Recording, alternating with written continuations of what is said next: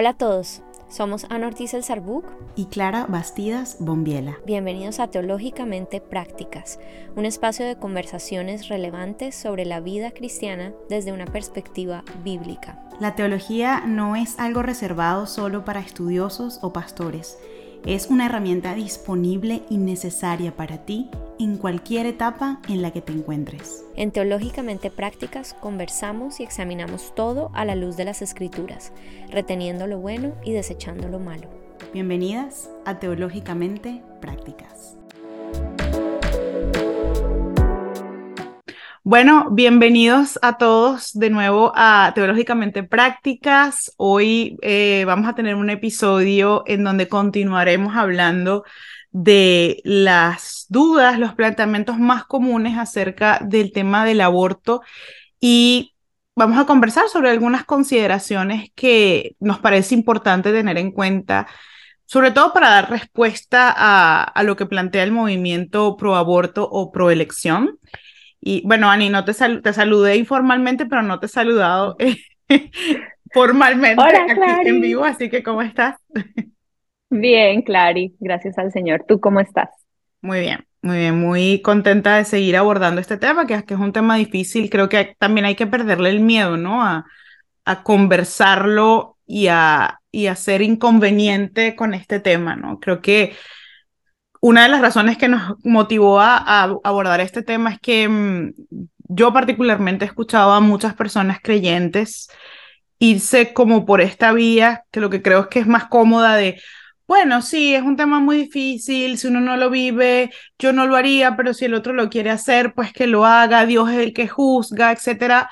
Pero eso es una vía muy peligrosa porque es una vía donde no solo se relativiza la verdad, sino que estamos relativizando la vida.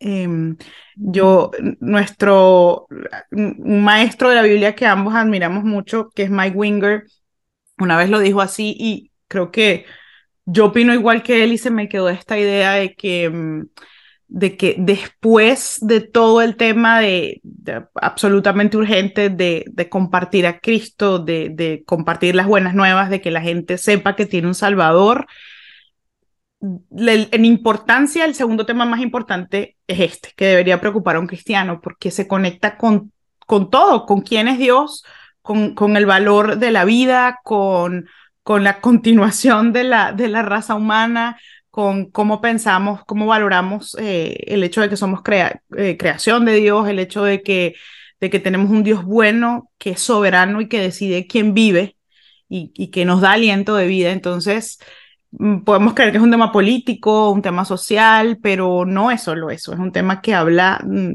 de quién en quién creemos y, y cómo vivimos nuestra fe, ¿no? Entonces es tremendamente importante. Bueno, para comenzar, Ani, me gustaría mm, plantear, y, si nos puedes comenzar diciendo qué piensas tú, uno de los argumentos eh, que también es bastante común con respecto a, al aborto y un poco a la legalización y a la institucionalización de esta práctica. Y tengo aquí mi, mi notica acerca de cómo se plantearía más o menos este argumento y la gente dice, sobre todo pues quienes siguen el movimiento pro aborto, dicen el aborto es una medida de salud pública que salva vidas. La opinión médica en su mayoría concuerda. El aborto legal disminuye los abortos. ¿Qué podríamos decir a eso, Ani? Sí, esto definitivamente es un argumento que se usa bastante para mm, eh, hacer la posición pro aborto una posición no solamente que debería ser acatada, sino como la única posición que debería existir. Y hay varias cosas que, que se me vienen a la mente cuando este argumento se presenta.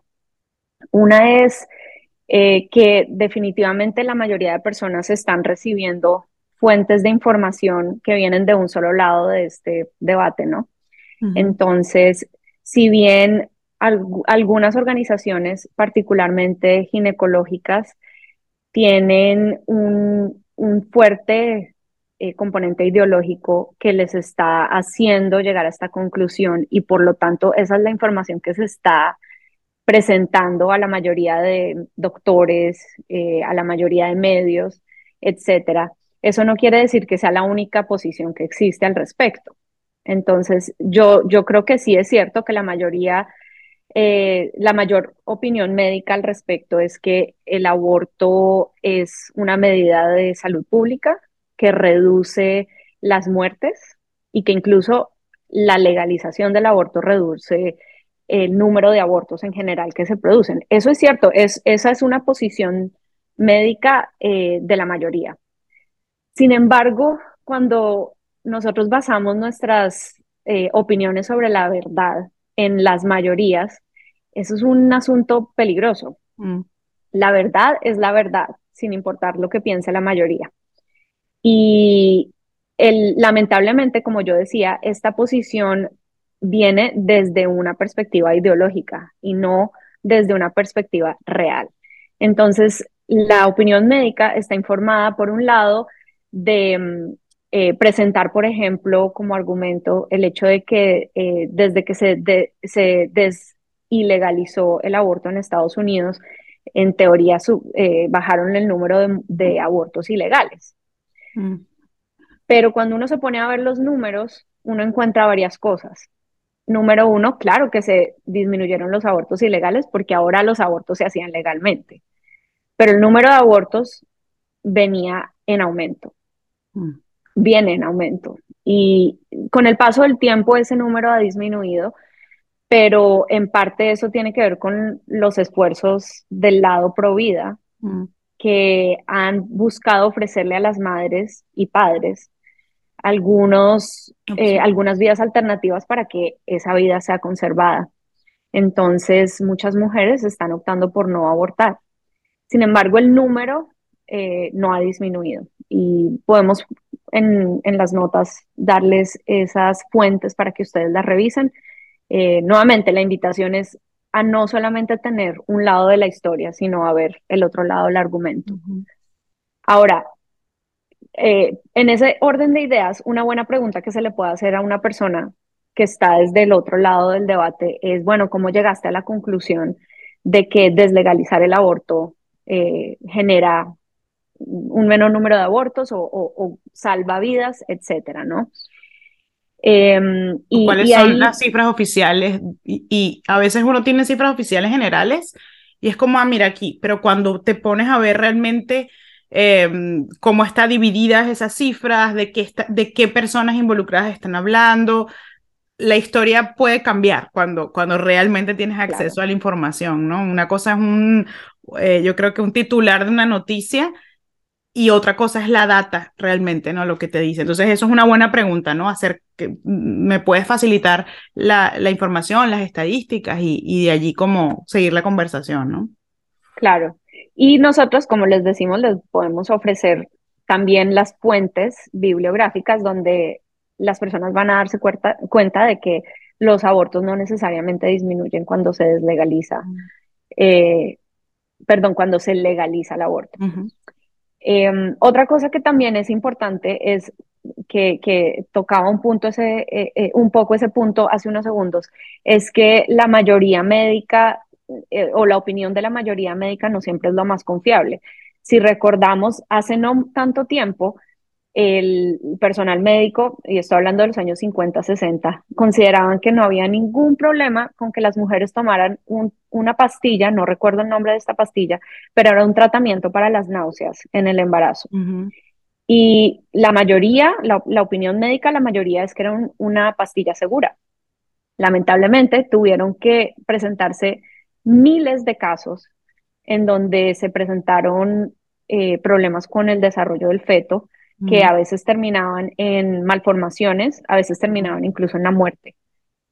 Y cuando se dieron cuenta que la forma en que esta pastilla se aprobó por las autoridades médicas, eh, cómo fue ese procedimiento y cómo empezó a implementarse las pastillas en, la población de mujeres embarazadas, pues todo no había sido tan científico como, como, supuestamente decían. Mm.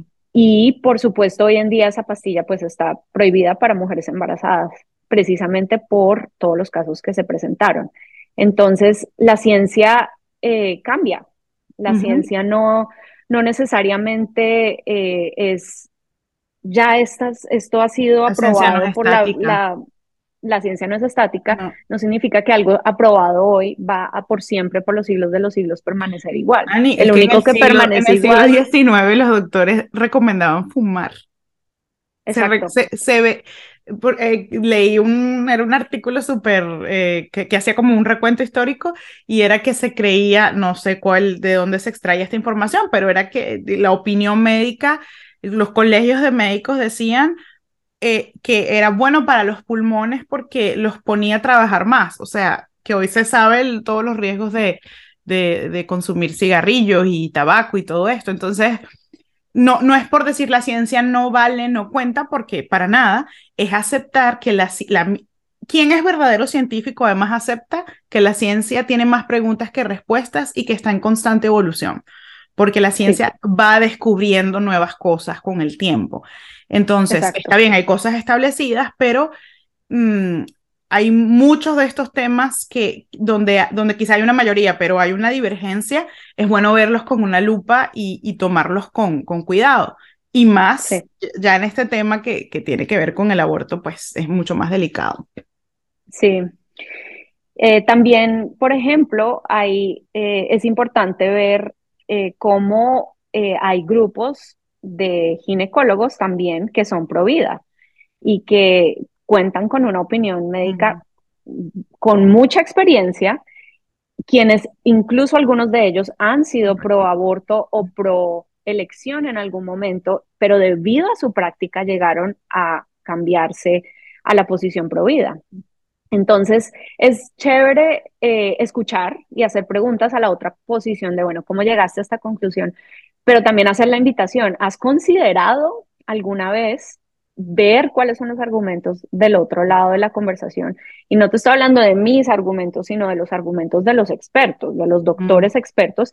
Quizás no son la mayoría, pero son una opinión válida y son, y son opiniones que vienen eh, no necesariamente desde una perspectiva ideológica, sino una perspectiva que con base en su experiencia y en los datos eh, llegaron a una conclusión diferente.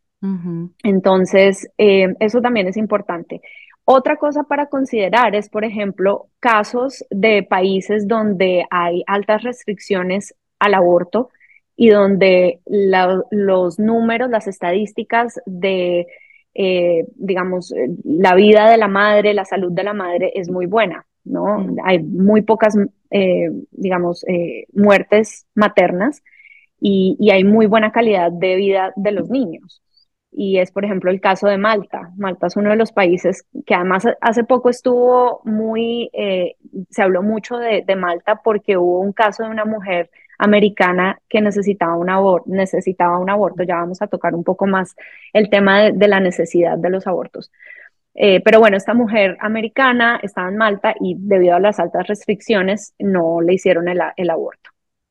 Em, no recuerdo bien en qué terminó el caso, pero sé que eso causó que se, que se dispararan las alarmas por cómo puede ser posible que un país en la Unión Europea tenga tantas restricciones al aborto. Pero muy poca gente estaba hablando de que es un país donde es el país con la mortalidad materna más baja de toda la Unión Europea. Ah. Y eh, a su vez es un país donde hay una alta calidad, como les decía, eh, de, de salud para los niños y las madres.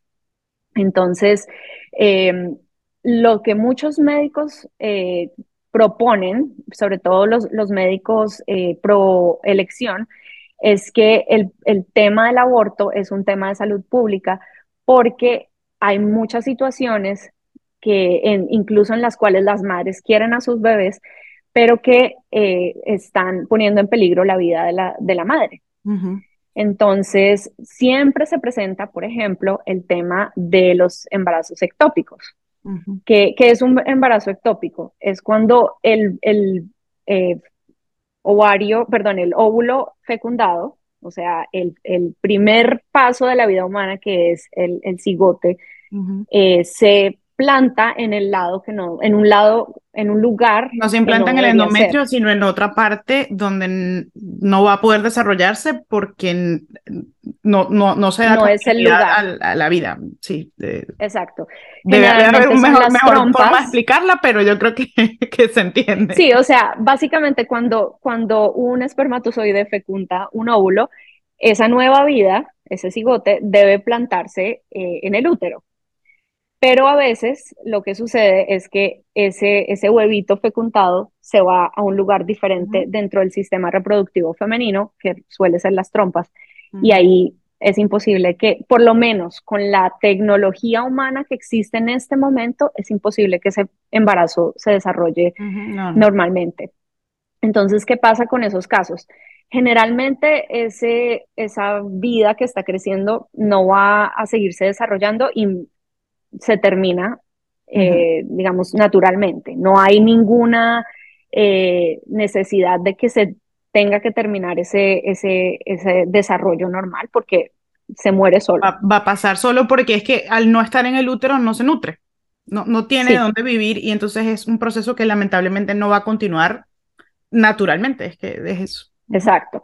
Ahora, hay casos muy difíciles en donde el, esa vida sigue creciendo y creciendo y la madre eh, está en peligro porque la forma en que esa situación se presenta genera eh, sangrados o puede generar infecciones o otro tipo de problemas que hace que, exacto, eh, rupturas en, en, ese lugar del aparato reproductor de la mujer que mm, pues hacen que la vida de la madre esté en peligro. En esas situaciones, el, el doctor que debería estar buscando tanto el, bienestar de esa vida que se está formando, ese feto, y el bienestar de la mamá, en esos casos eh, tiene que remover o, buscar mover a otro lugar, a otro sitio, ese, esa vida, ese cigote, ese, ese embrión. Y no tenemos tecnología humana que, que, permita que eso suceda sin que ese, esa, ese feto eh, perezca, sin que, sin que se afecte el desarrollo normal de ese feto. Lamentablemente, ese es el lugar en donde estamos tecnológicamente, pero igual en esos casos no se considera eso un aborto. No se considera un aborto porque lo que se está tratando de hacer es salvar a la madre y salvar a la vida que existe, pero es imposible, al menos en este momento, lograr eso sin que al mover ese, ese embrión, ese embrión deje de poder ser viable. Entonces, incluso si ustedes se meten a la página, bueno, ya creo que ya lo modificaron, pero en Planned Parenthood eh, solían tener una página donde decían que ese tratamiento del embarazo ectópico no es aborto, porque no se está tratando de terminar la vida que, se, que está creciendo, sino que se está tratando de salvar a la madre. Y si ustedes se ponen a analizar por lo menos las leyes de Estados Unidos, eh, pro vida, todas las leyes que se han pasado pro vida, ninguna ley está, digamos que no contempla una excepción para el, tema del tratamiento de los embarazos ectópicos. Todas proveen esa salvedad, esa excepción. Entonces, cuando un doctor viene y dice, no, es que cuando se pasan esas leyes que impiden la legalización del aborto, están poniendo en riesgo la salud de las mujeres porque ya no vamos a poder hacer un tratamiento que le salve la vida. Nuevamente, número uno, esos son casos excepcionales. Y número dos, eso es falso porque todas las leyes que se han pasado pro vida tienen esa excepción. Y también les podemos dejar el link donde ustedes pueden encontrar una base de datos de todas esas leyes. O sea, incluso en los países, en Venezuela, por ejemplo, que conozco muy bien la legislación, eh, Mm, el tema del embarazo ectópico no está, eh, Venezuela es uno de los pocos países de Latinoamérica todavía que es bastante restrictivo acerca del aborto, solamente se puede hacer cuando pone en peligro la vida de la madre, pero mm, eh, los casos que se han desarrollado en la jurisprudencia, o sea, en las distintas sentencias, tienen que ver cuando ya el bebé, o sea, un embarazo viable y sucede algo.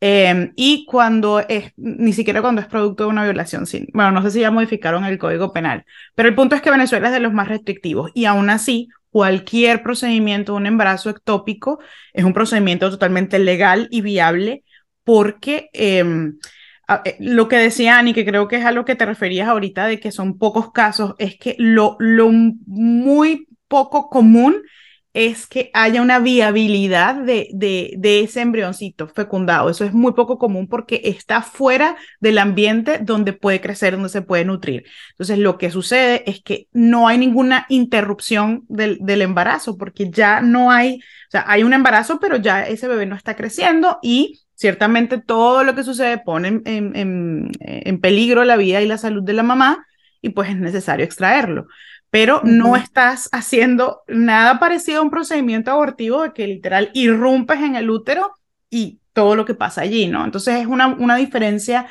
importante hacer porque, y Ani trajo un punto demasiado importante, uno, sobre todo eh, con todos estos escándalos que ha habido últimamente en los Estados Unidos, ¿no? De, del tema con Roe v. Wade, con mm, pues todo lo que implica para distintos estados de, de, de los Estados Unidos, He escuchado que se saca el argumento, qué horror que un embarazo ectópico no va a ser, eh, un, un, tratamiento para un embarazo ectópico no va a ser posible y eso no es la realidad. Están manipulando la situación y las circunstancias para, para, que, para que termines diciendo que la gente que es provida ni siquiera va a dejar que una mujer salve su vida eh, debido a un embarazo ectópico y eso no es cierto, porque médicamente se concibe inclusive pues como un procedimiento muy diferente y de hecho el, el, el, tratamiento eh, lamentable y bueno, ojalá que, que si alguien pasó por eso, mm, lo siento mucho y, y, y, pero sabe que es, se trata incluso como una, una, una, eh, una cesárea, es un procedimiento quirúrgico, es decir, no el tratamiento médico inclusive es completamente distinto a los procesos abortivos. Entonces, no se dejen engañar, ¿no? Por, por, por esas manipulaciones, porque obviamente el movimiento pro vida queda totalmente mal si, ah, no, no, es que aunque sea no viable y aunque no se haya implantado, quédate con el bebé y muérete. No, ese no es el mensaje ni siquiera de la comunidad médica pro vida, ¿no? Y es importante aclarar. Así es. Así es. Y luego, ¿qué pasa con las otras situaciones en donde la madre, eh, su vida está en riesgo? Generalmente son situaciones en donde el bebé ya está avanzado, digamos, ya, ya el bebé tiene, eh, no sé, está en el segundo o, tercer trimestre mm. de vida. En esas situaciones, el, el, procedimiento que los médicos pro vida sugieren es hacer una cesárea, donde tú no estás tratando de terminar la vida de ese ser humano, sino que estás tratando de separar el cuerpo del bebé del cuerpo de la madre para poder salvar a la madre. ¿Y qué pasa en esos casos? Vamos a tratar de darle el mejor tratamiento posible a ese bebé para que ese bebé pueda subsistir. Y a veces el bebé puede, logra sobrevivir y cada vez la tecnología le permite más a los bebés sobrevivir, pero a veces no, a veces no lo logran. Pero nunca se está poniendo como meta el fin de la vida de ese bebé para salvar a la madre, sino que se está tratando de separar a los dos y tratar de salvar tanto a la madre como al niño.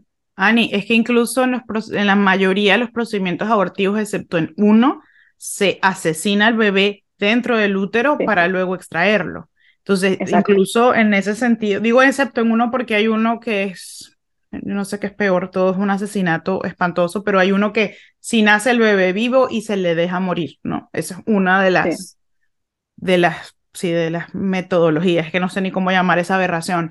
Em, pero yo creo que es muy separable lo que tú estás exponiendo porque, porque la mayoría busca, incluso yo creo que tiene que ver no solo con el procedimiento médico, sino para deshumanizarlo, ¿no? Como, ah, no, es una serie de cosas ahí, de células, pero no es un bebé, ¿no? No, no ni siquiera se le da la oportunidad.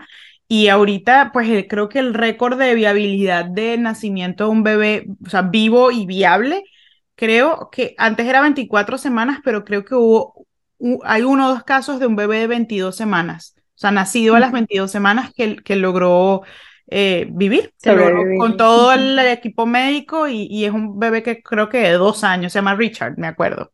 Este, entonces, sí. Y curiosamente lo habíamos hablado creo que la, la vez pasada, eh, las 24 semanas ha sido, bueno, yo voy a sonar como una señora aquí evangélica, pero muchachos, esto es una cosa del diablo, de verdad, no tiene otro nombre, porque las 24 semanas es la semana en la que un bebé se considera viable fuera del vientre materno con todo eh, el apoyo de, la tecnología, ¿no? Eh, pero que, digamos, ya, ya la tasa de, de, mortalidad de un bebé que tenga que nacer en esa, en esa, en esa semana ya, ya es muchísimo más baja que antes. Eh, y muchas de las legislaciones, sobre todo en Latinoamérica, están impulsando que sea a las 24 semanas, hasta las 24 semanas que puedas abortar un bebé. Es decir, justamente la semana cuando es completamente viable con eh, equipo médico y tecnología específica de neonatología. Entonces, yo, yo, digo, esto no puede ser ni casualidad, o sea, esto es realmente diabólico, eh, toda esta premeditación, ¿no? Acerca de, de del, y, yo no digo que todas las personas que apoyen el movimiento lo, lo, piensen así, pero creo que estas son las cosas que no se ven del movimiento. Y Ani, si puedo como hacer una conexión acá, pues para, para este planteamiento, creo que el tema de de mm, etiquetar el, el, aborto legalizado como una medida de salud pública ha sido una de las grandes jugadas del movimiento pro aborto porque es lo que ubica a un aborto legal dentro de una esfera, una supuesta esfera de derechos de la mujer y de derechos y de acceso a la salud. Y de hecho, si ustedes ven todo lo que saca, no sé, el New York Times, el Washington Post, Em, como que, que, además siembran una gran matriz de opinión en los Estados Unidos y, y en el resto del mundo, tú ves todo el discurso pro aborto em, enmarcado, enmarcado en que esto es salud pública. ¿Cómo tú le vas a negar la salud y el, y el acceso a sus derechos reproductivos, el acceso a, a, a, a decidir sobre su cuerpo a la mujer? O sea, tú eres un, perdón que lo diga así, ¿no? Pero es que he escuchado estas discusiones como que o sea, tú eres un animal que no piensa si tú crees que el aborto no es una medida de salud pública. Cuando, y además, perdón, esto también se, se enmarca dentro de, el, de la frase de la, del lema aborto seguro. Porque entonces yo legalizo el aborto para que éste sea seguro. Y Ani, yo creo que hay una realidad eh, porque creo que hay cosas que no se pueden negar y no por eso deja de ser menos atroz de lo que estamos hablando. Es cierto que los abortos clandestinos son doblemente inseguros porque un aborto clandestino practicado en, en un ambiente sin ningún tipo de esterilización, sin ningún tipo de salubridad, por supuesto, pone todavía más en riesgo la vida de la madre eh, y eso es innegable y, y, no, no podemos decir, es lo mismo comporta los mismos riesgos para la mamá hacerse un aborto en un hospital como que con todos los controles y con toda la higiene que no hacérselo. Por supuesto que no, eso es lógico. Pero eso no hace el aborto seguro porque tendríamos que preguntarnos para quién estamos hablando de seguridad, porque un aborto nunca es seguro porque un bebé siempre resulta asesinado, siempre. Entonces el aborto jamás es seguro para ese bebé que está allí. De allí todo el impulso de deshumanizar a esa vida que está en el vientre de la mamá, porque si tú dejas de nombrar, dejas de, de hacer referencia a que eso es un bebé, eso es un niño, una niña, es, es una vida, entonces se hace mucho más fácil pasar la página. Y eh, claro, podrías decir, es, es más, yo, yo lo pondría así, sí, es, yo creo que el aborto legalizado es menos riesgoso para la madre en términos de, de, de cómo son los procedimientos de, para, para subsanar todo el, el, el, sí, la metodología que se usa, pero eso no lo hace, jamás, nunca va a ser 100% seguro, o sea, pero mm, no hay forma. Eh, y segundo, no, no evita los riesgos. Yo, mm, yo tenía una tía que hace poquito falleció y yo hablaba mucho con ella, ella era pediatra. tía Nora. Mi tía Nora, sí, ella, de verdad que el legado que, que me dejó fue fue muy importante. Y tuve conversaciones con ella porque ella era especialista, eh, ella era neonatóloga. Los neonatólogos se especializan en los niños prematuros, entonces ella sabía todo lo que había que saber acerca de la vida, los partos, la viabilidad.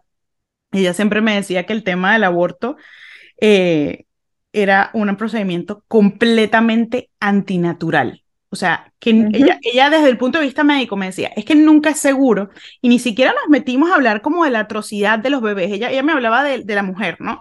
Me decía, pero es que mm, eh, me explicaba, ¿no? Tienes el útero y ese útero este, tiene la conexión, tiene un cordón umbilical. Tú estás uno dice interrumpiendo, pero realmente es acabando, ¿no? Pero tú estás cortando todo un proceso natural que el cuerpo ya empezó, un proceso hormonal, un proceso del sistema inmunológico, es decir, son mm. tantos los sistemas implicados en eso, eh, y tú estás artificialmente cortando todo eso. Eso nunca es seguro para la mujer además de todos los riesgos de, de, que tiene que ver con, con hemorragias, eh, porque rupturas de órganos internos. Muchísimo. Hay mujeres que después de haberse practicado un aborto, incluso legal en, un, en un, eh, una institución de salud, quedan, quedan estériles, eh, sufren daños en su... Em, o mueren. O mueren, no, o sea, exacto. Em, y eso es una realidad que el movimiento pro aborto nunca va a querer aceptar porque, claro, como sí se disminuyen algunos riesgos, y eso es verdad, entonces eh, es como si te lo plantean de una manera en la que eso convierte al aborto en seguro. ¿Cuándo? Nunca es seguro para el bebé que sale asesinado. Y segundo, nunca puedes hablar de aborto seguro eh, en, en, ese sentido.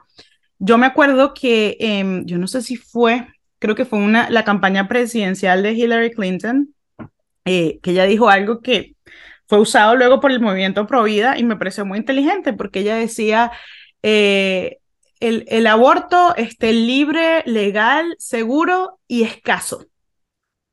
¿No? Entonces, el gran cuestionamiento, es si el aborto es tan bueno y tan, tan medida de salud pública maravillosa, ¿por qué tiene que ser escaso? Si es tan bueno, o sea, si es un derecho, nunca diríamos que el derecho a la identificación o el derecho al libre tránsito o cualquier derecho humano que se va a ejercer tenga que ser escaso, ¿verdad? ¿Por qué?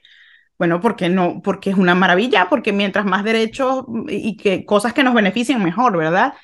Y, y yo creo que ella reflejó muy claramente lo ilógico que es el argumento de, de vender el aborto como algo bueno y como algo seguro. O sea, si hay algo que les puede quedar de este punto es que el aborto jamás va a ser seguro. Tú puedes legalizarlo, tú puedes despenalizarlo también, claro. O sea, eso, está pasando en la mayor parte del mundo. Eh, puedes que reduzcas algunos riesgos eh, de salud para la madre, no los elimina y tampoco la reducción es dramática porque de nuevo esto es un procedimiento completamente antinatural y siempre, siempre, siempre es inseguro para ese bebé que es asesinado, que pierde la vida. Sí, y, ni siquiera nos estamos metiendo en todo el tema del, del, del peso emocional y del trauma que representa, ¿no? Para la, para la madre. Pero mm, creo que aquí hay muchísimas más cosas que no se hablan, ¿no? sobre este punto. Claro, y también ahí quisiera también hacer una mm, aclaración, y es que mm, muchas mujeres también piensan que cuando el aborto es, se hace ilegal, entonces, las mujeres que pierden sus bebés, digamos, eh, son, son, son abortos que se producen naturalmente, o sea, la vida del bebé para sin que haya una intervención humana, eh, que en esos casos tampoco se les va a permitir hacer un tratamiento a la mujer. Mm. Y eso es parte de la desinformación que el lado pro elección ha mm, transmitido. ¿Por qué? Porque cuando se habla de un, de un aborto natural, donde el bebé muere sin intervención humana, el tratamiento para poder expulsar ese cuerpo es el mismo tratamiento que se hace después de un aborto voluntario donde se han implementado medidas para terminar la vida de ese bebé. Entonces, como es el mismo procedimiento de limpiar por dentro y de, de, porque cuando muere un bebé, pues el cuerpo sigue dentro de la madre y, tiene que, salirse o si no puede haber una infección, puede haber un, todo tipo de consecuencias negativas. Incluso es, terrible, pero es, eso ya es un procedimiento, es, un, es una, perdón, es un evento que sigue un curso natural. De hecho, hay mujeres que eh, espontáneamente pues expulsan al bebé fallecido porque el mismo cuerpo empieza eh, a reaccionar. De hecho, cuando, una, cuando tienes una pérdida temprana, los niveles de hormonas en la sangre pueden decírtelo. Es decir, el cuerpo está reaccionando a eso de manera natural en contraste con lo que es un aborto eh, intencional, que eso no, es totalmente antinatural interrumpirlo. Claro, pero, pero a veces ese proceso natural de expulsión, y, disculpen que seamos tan gráficos, pero eh, esa es la realidad del, del cuerpo humano cuando suceden, es, cuando no hay una expulsión natural, pues hay intervenciones médicas que se pueden hacer. Y nuevamente son las mismas intervenciones que se hacen cuando hay un aborto voluntario donde se termina la vida del feto, que además siempre son terminaciones de la vida violentas. Porque, eh, nuevamente, disculpen que seamos tan gráficas, pero eso es lo que sucede en un aborto.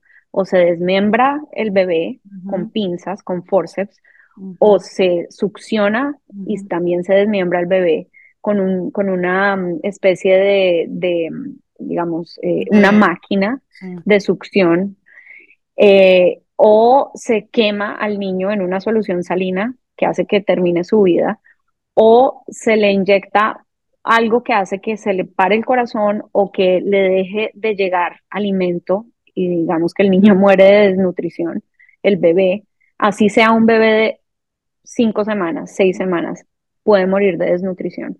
Mm. Y esas son las formas violentas en las que se termina la vida de una persona. Pero de eso nunca se eh, habla. Neonato. de eso nunca se habla.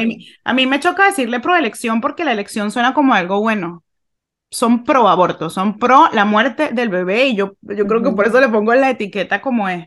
Em, porque es, eh, nunca, vas a, nunca vas a escuchar, yo, yo hice una investigación súper extensa para los videos que grabé y tú en el movimiento pro aborto nunca vas a encontrar un detalle así de cómo se aborta. O sea, no, no, te tomas una pastillita. Ay, ¿qué le pasa a ese niño cuando te tomas la pastillita, no? Sí. En el más y siempre se habla. Exacto, en el más simple y siempre se habla de una interrupción del embarazo no de la interrupción de la vida de un nonato, de Obviamente, un embrión o de un feto o de un... Es que incluso el, feto se usa, la palabra feto se usa como, como peyorativamente, como si, si es un niño deseado es un bebé, si no es un feto.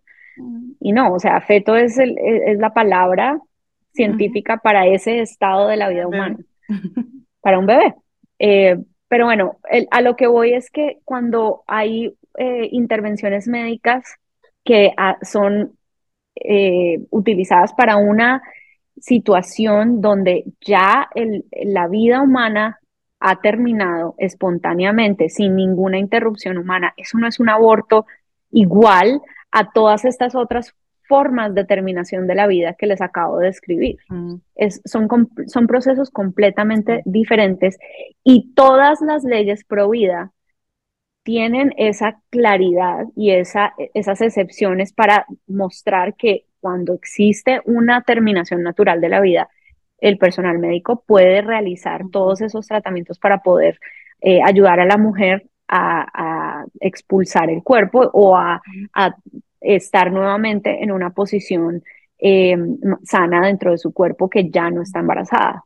Sí, ha habido, yo creo que un par de, no, no, voy a decir un par porque sería irresponsable porque no sé cuántos exactamente, pero eh, en Centroamérica, eh, que, donde son países que típicamente son bastante restrictivos de, de del aborto, eh, inclusive cuando la vida de la madre está en peligro, etcétera, ha habido algunos casos, de nuevo, no les voy a dar el número exacto, pero son muy pocos, en donde son casos muy lamentables, donde la madre, en unos casos, ha sido una madre, una niña o una adolescente, eh, que ha perdido al bebé naturalmente, ha sido penalizada por eso, porque se presumió que lo abortó, etcétera. Y son casos bien lamentables porque lo que se hace es victimizar a la niña, a la adolescente que está, que está em, involucrada en eso, que está sufriendo la, situación.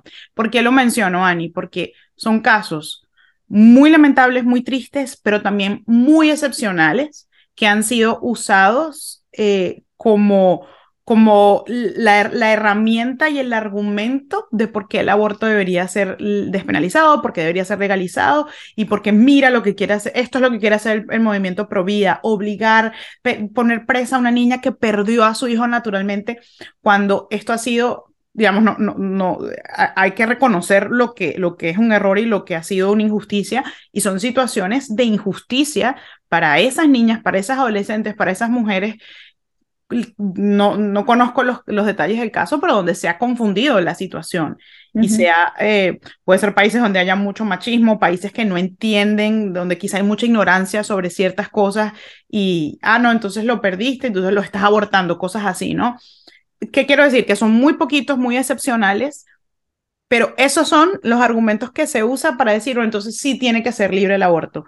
Y, no, o sea, las cosas por su nombre. Eh, eh, en esos casos se ha luchado por justicia y se ha rectificado la situación y se ha reconocido esto era una pérdida y no, no tiene por qué ser penalizada esta niña, esta persona.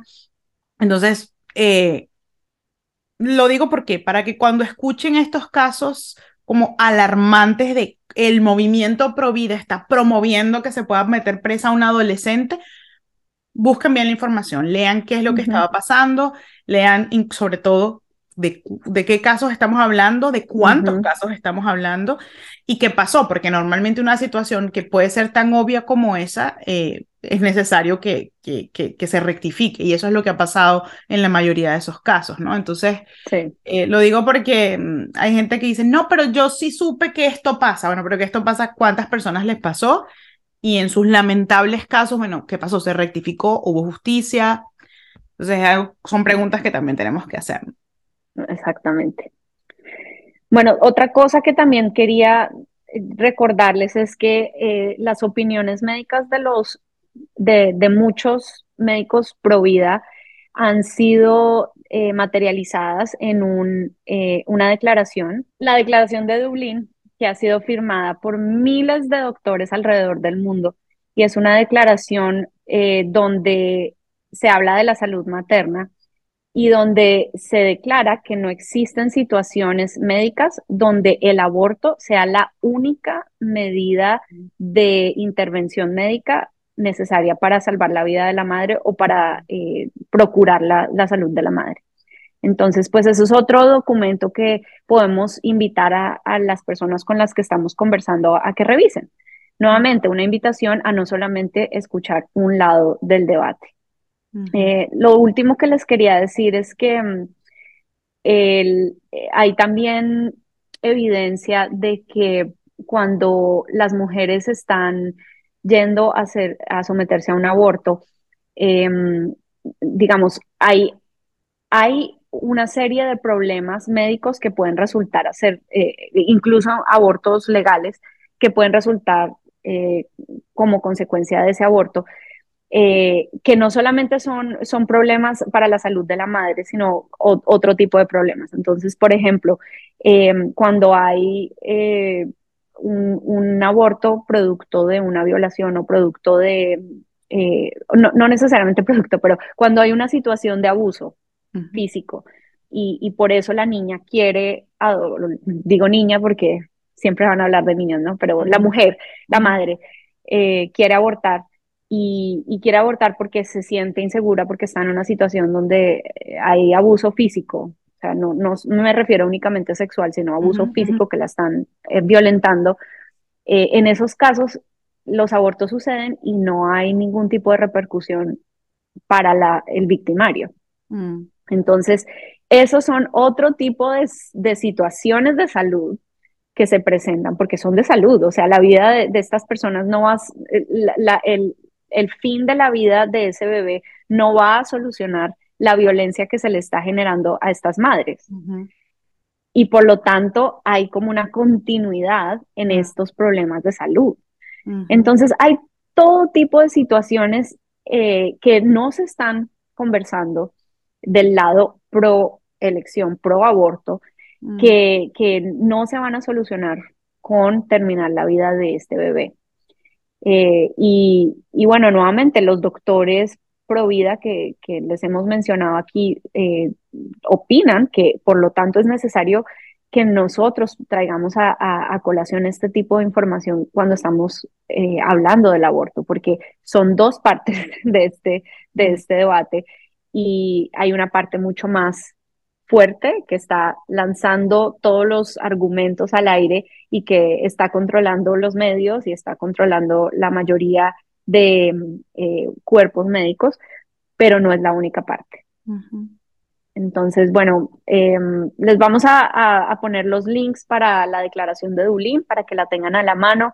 Eh, también les voy a hablar, eh, les voy a hablar, les voy a dejar el link a un, em, una entrevista de un doctor que era un, eh, un doctor abortista que hizo cientos de miles de abortos y, fue, fue, fue cambiando su posición por lo que él estaba viendo. Estaba viendo que eh, él trataba madres con cáncer que podían recibir tratamiento sin que se afectara el feto o sacando al feto, digamos, haciendo una cesárea, salvando al feto y luego, o al bebé, perdón, y, y, luego tratando a la mamá. Bueno, una serie de cosas que muy interesantes que pues uno no, no escucha, uno no escucha sus testimonios muy a menudo, pero que se los vamos a dejar para que ustedes lo vean y para que inviten a otros a verlo.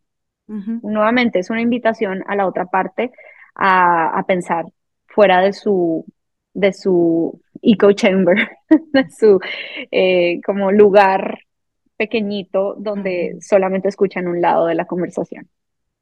Y otro argumento súper común es em, que les decía al principio del episodio que he escuchado gente cristiana afirmarlo. O incluso no, no necesariamente así, pero es como, no, no, yo ese tema no, no quiero hablar, la gente, bueno, que haga lo que quiera. Eh, pero esto es un, reto de, de, que quizá nos debería interesar a todos, deberíamos tener argumentos eh, para responder a, esto, ¿no? Y es básicamente, bueno, ¿cuál es el problema? O sea, si tú no apoyas el aborto, no abortes, pero deja que la gente que piensa distinto haga lo que le dé la gana, porque, y así, ¿no? Dicho así, bien coloquial, porque, eh, y esa es la filosofía de, de, de esta generación donde estamos viviendo, ¿no? Como eh, no te metas en lo que el otro piensa, a menos que sea temas donde hay una opinión pública que diga que sí hay que meterse en lo que los demás piensan. Em, eh, es, bastante ilógico todo, pues, todo el hilo de pensamiento allí. Em, y, y, es, em, creo que una salida muy fácil a la conversación también y es como, bueno, además, si lo estás haciendo desde la religión, la religión no tiene por qué meterse en las leyes, no tiene por qué influenciar las leyes, porque pues realmente no, no, eh, mucha gente no cree, o sea, la gente no cree en lo mismo, entonces, ¿por qué la religión va a definir las leyes? Que yo creo que hay muchos cristianos que podrían estar de acuerdo con ese argumento, ¿no? Em, pero inclusive si, si esto no está basado en un argumento de fe, yo les invito a ver eh, páginas web y cuentas de Instagram y de redes sociales que son eh, pro vida sin ningún tipo de influencia de la fe cristiana o de otro tipo de fe. De hecho, se llaman, eh, hay una que se llama creo que atea pro vida. Y es bien interesante porque, y creo que todo cristiano debería leer esos argumentos porque me, me gusta porque están basados en hechos, en hechos eh, eh, puros y duros yo creo que como cristianos tenemos que ser capaces también de aceptar que es cierto que cuando nosotros eh, tenemos nuestra fe puesta en Cristo, eh, es cierto que eh, hay, hay, una serie de, de valores y de, y de cosmovisión que está influenciada por nuestra fe. Y es, yo, yo pienso en mí, ¿no? Si yo no hubiese sido cristiana como abogada de derechos humanos en el mundo donde trabajé por muchos años, yo creo que es muy posible que yo me hubiese vuelto como pro aborto o al menos hasta cierto punto, ¿no? Eh, entonces creo que es bueno reconocer, claro que sí, como cristianos estamos influenciados, tenemos que estar influenciados por la palabra de Dios y por, y por lo que creemos y por un Dios que crea y da vida y es soberano, pero no quiere decir que los únicos argumentos válidos y lógicos y comprobables en contra de, del aborto como medida de salud pública se encuentren en la religión. De otro modo, fuese, fuese imposible eh, para personas que no tengan además una fe cristiana o una fe con valores parecidos a los de la fe cristiana ser provida y la verdad es que sí hay, ¿no? Muchas personas, eh, gracias a Dios, que, que a pesar de que no tienen una fe o no tienen una fe cristiana concreta, eh, están en contra del aborto. Em, y... Pero además, Clary, es, es imposible que una persona desligue su cosmovisión de, de cómo piensa acerca de la ley, ¿no? Todos tenemos una posición ideológica, filosófica, acerca de la vida. Eh, incluso la posición de, si tú no quieres abortar, no abortes, pero no obligues a los demás a que tengan que hacer lo mismo que tú. Esa es una posición ideológica, filosófica. Eso no es una posición eh, completamente libre de cualquier otra cosmovisión. y es una posición muy ilógica, porque entonces tú estás queriéndome a mí imponer tu posición. Tú me estás diciendo, no, tú no puedes pensar con tu forma de ver la vida. Tú tienes que pensar como yo veo la vida y yo veo, en mi opinión, que todo el mundo tiene derecho a hacer lo que se le dé la gana.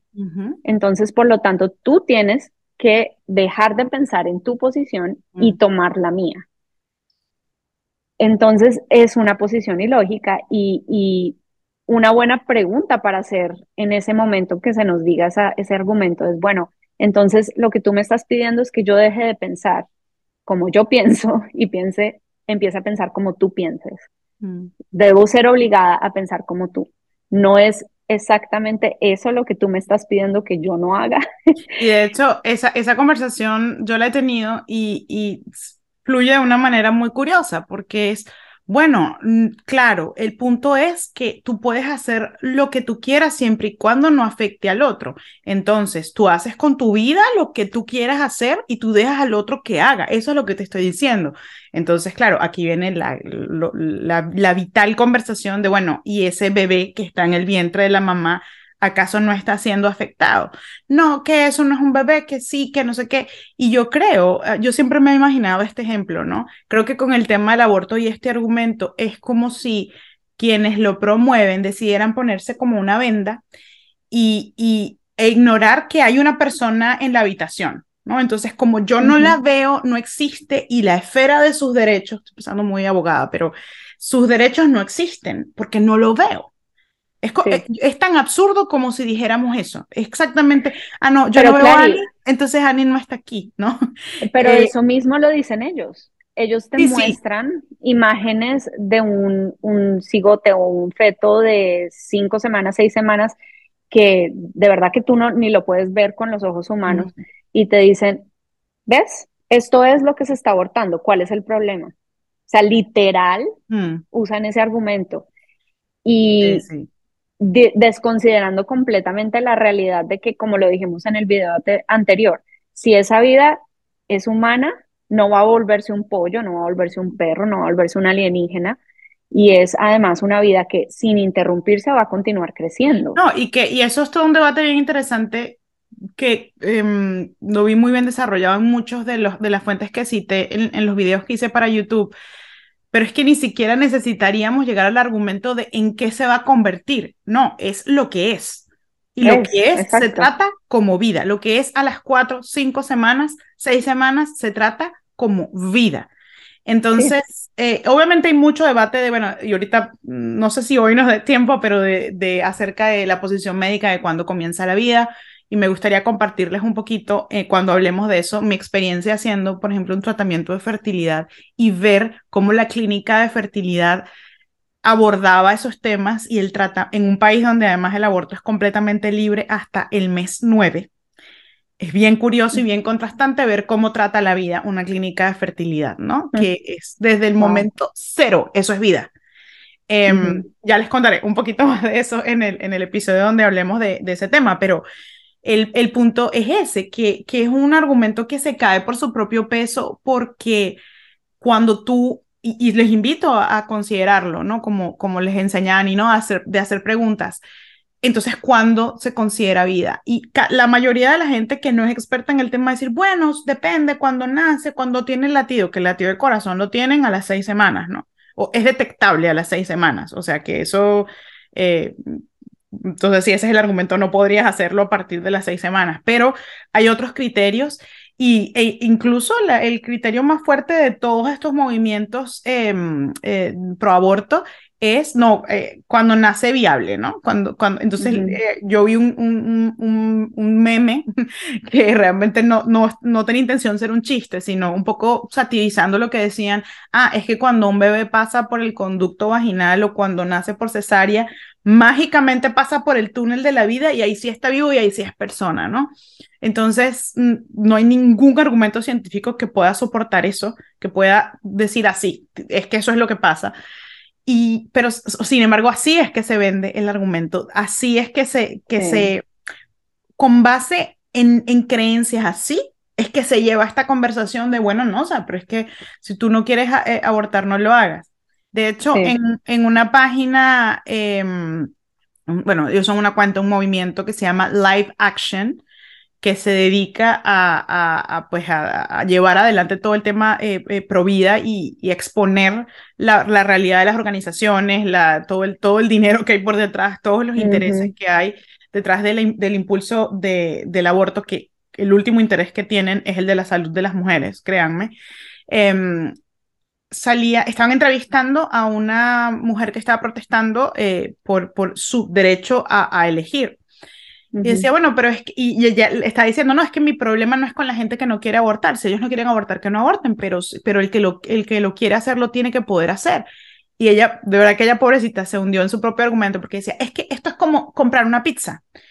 Decía, si a ti no te gustan los champiñones, tú no le pones champiñones.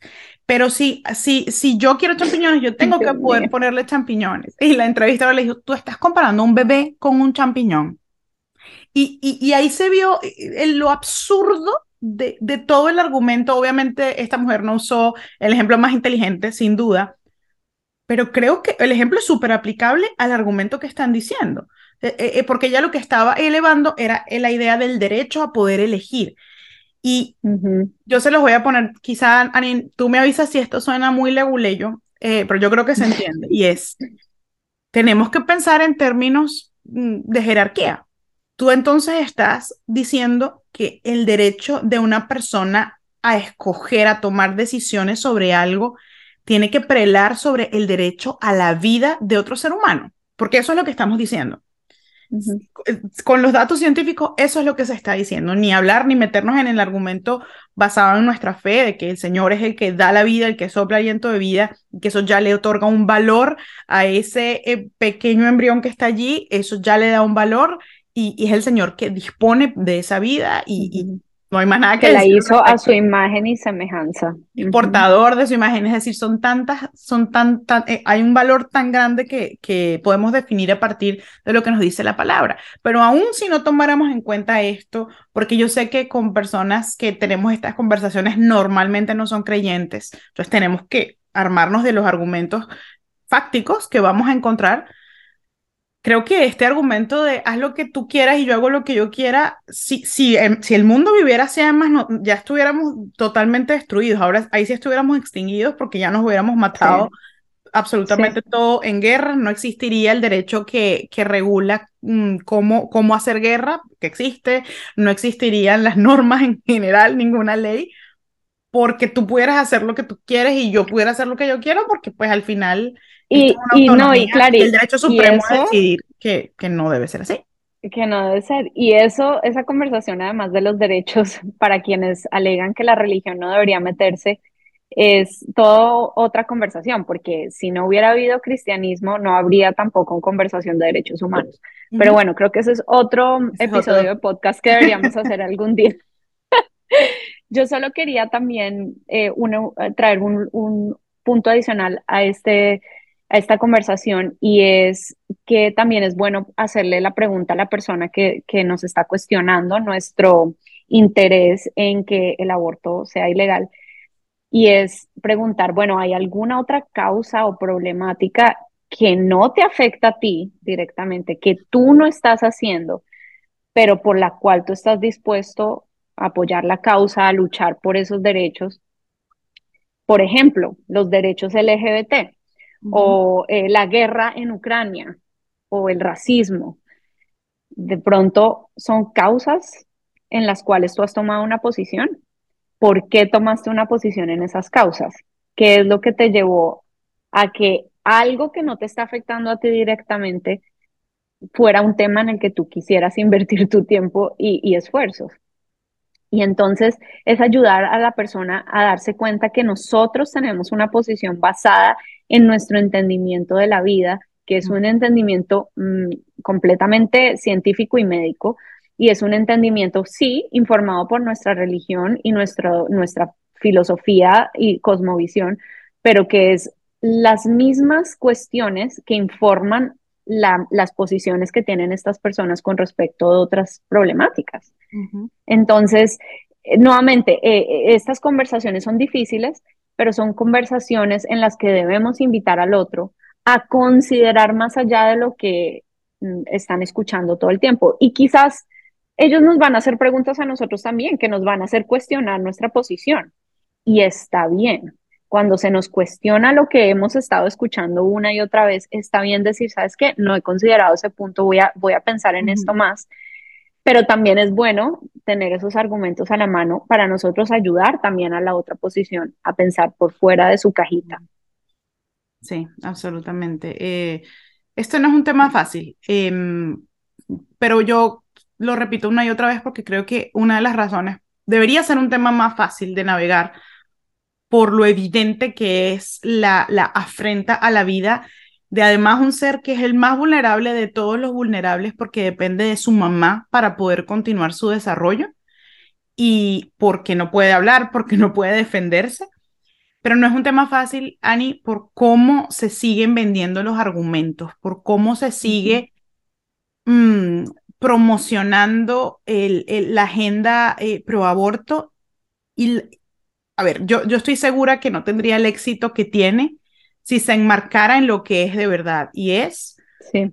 Eh, la, la, mujer o quien, o quien esté tomando la decisión allí eh, quiere deshacerse de su bebé porque por la razón que sea, ¿no? Hay, hay una, una, serie de razones que cada quien puede considerar menos o más válidas, o, o no, no, tanto válidas, sino más o menos comprensibles, ¿no?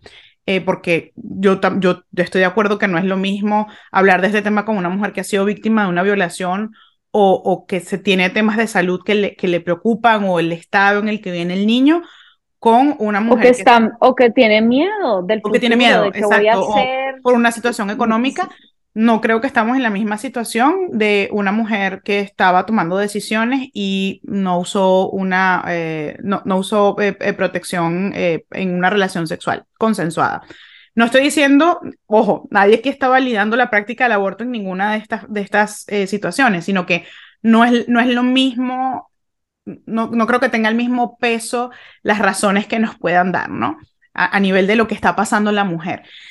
Creo que nunca el argumento pro aborto tendría el éxito que tiene si no se enmarcara en un discurso de derechos, porque nadie en su sano juicio va a negar, oye, qué bueno que la mujer tenga derechos. Y, eso, y esos son los titulares de todas las noticias, de toda la matriz de opinión, todo lo que hacen eh, los medios de comunicación, derechos de la mujer. Qué horror que en tal estado de Estados Unidos ahora esto no se puede hacer, es una afrenta, es un retroceso en los derechos humanos.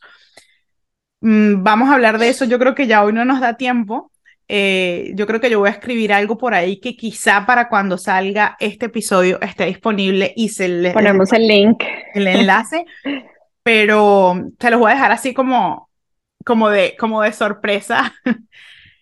El derecho a abortar no es un derecho humano, no está consagrado en ningún instrumento de derecho internacional a nivel universal ni regional. Esa es una mentira que nos, que nos ha vendido los medios de comunicación, la agenda política y la agenda económica detrás de la industria del aborto, que hoy tampoco vamos a poder hablar de eso, pero es que el aborto es una industria y por eso es la agenda que lo, que lo propulsa, ¿no? Eh, pero no, o sea, no se trata de, de, de derechos de la mujer. En, en las convenciones sobre derechos de la mujer no se habla de derechos reproductivos en este sentido de poder decidir qué haces con tu bebé no nacido. No, no está, no está consagrado. Pregúntenle al experto legal, no me pregunten a mí, pregúntenle al, al más más que pueda saber de esto y no va a poder encontrarles un solo artículo en ninguna legislación Aunque es lo que quieren. ¿Ah? Y trabajan, es lo que quieren. ah, sí, claro, no, no. Hay borradores, hay borradores, sobre todo en Europa, la Unión Europea, para consagrar esto. Hay eh, leyes nacionales que lo consagran como al legalizarlo lo pones como en el marco, ¿no? De los derechos, pero en, en lo que es derechos humanos, esto todavía no está consagrado. No quiere decir que no pueda pasar, claro, porque obviamente eh, las leyes reflejan los valores de, la sociedad, ¿no? Entonces, eso no quiere decir que no pueda pasar. Pero hoy en día, en ese espíritu de esto es un derecho de la mujer y esto es para protegerla, etcétera, etcétera, eso es una falacia, porque eso no, no, no existe al día de hoy que estamos grabando, ¿no? Enero 2023. Sí. ¿Qué les quiero decir con esto? Que si se les llamara las cosas por su nombre, eh, porque mucha, mucha gente apela para convencerte del argumento a la compasión por la mujer, primero, y hemos hablado de por qué esto no puede ser un procedimiento compasivo, esto no, no demuestra compasión por nadie en, eh, involucrado, ni siquiera por la mamá. Eh, pero si lo llamas por su nombre, que es una intervención para terminar con la vida de un bebé indefenso y vulnerable, yo quisiera saber qué tanto eco va a tener cuando se, se cambia el enfoque al, a la otra personita involucrada.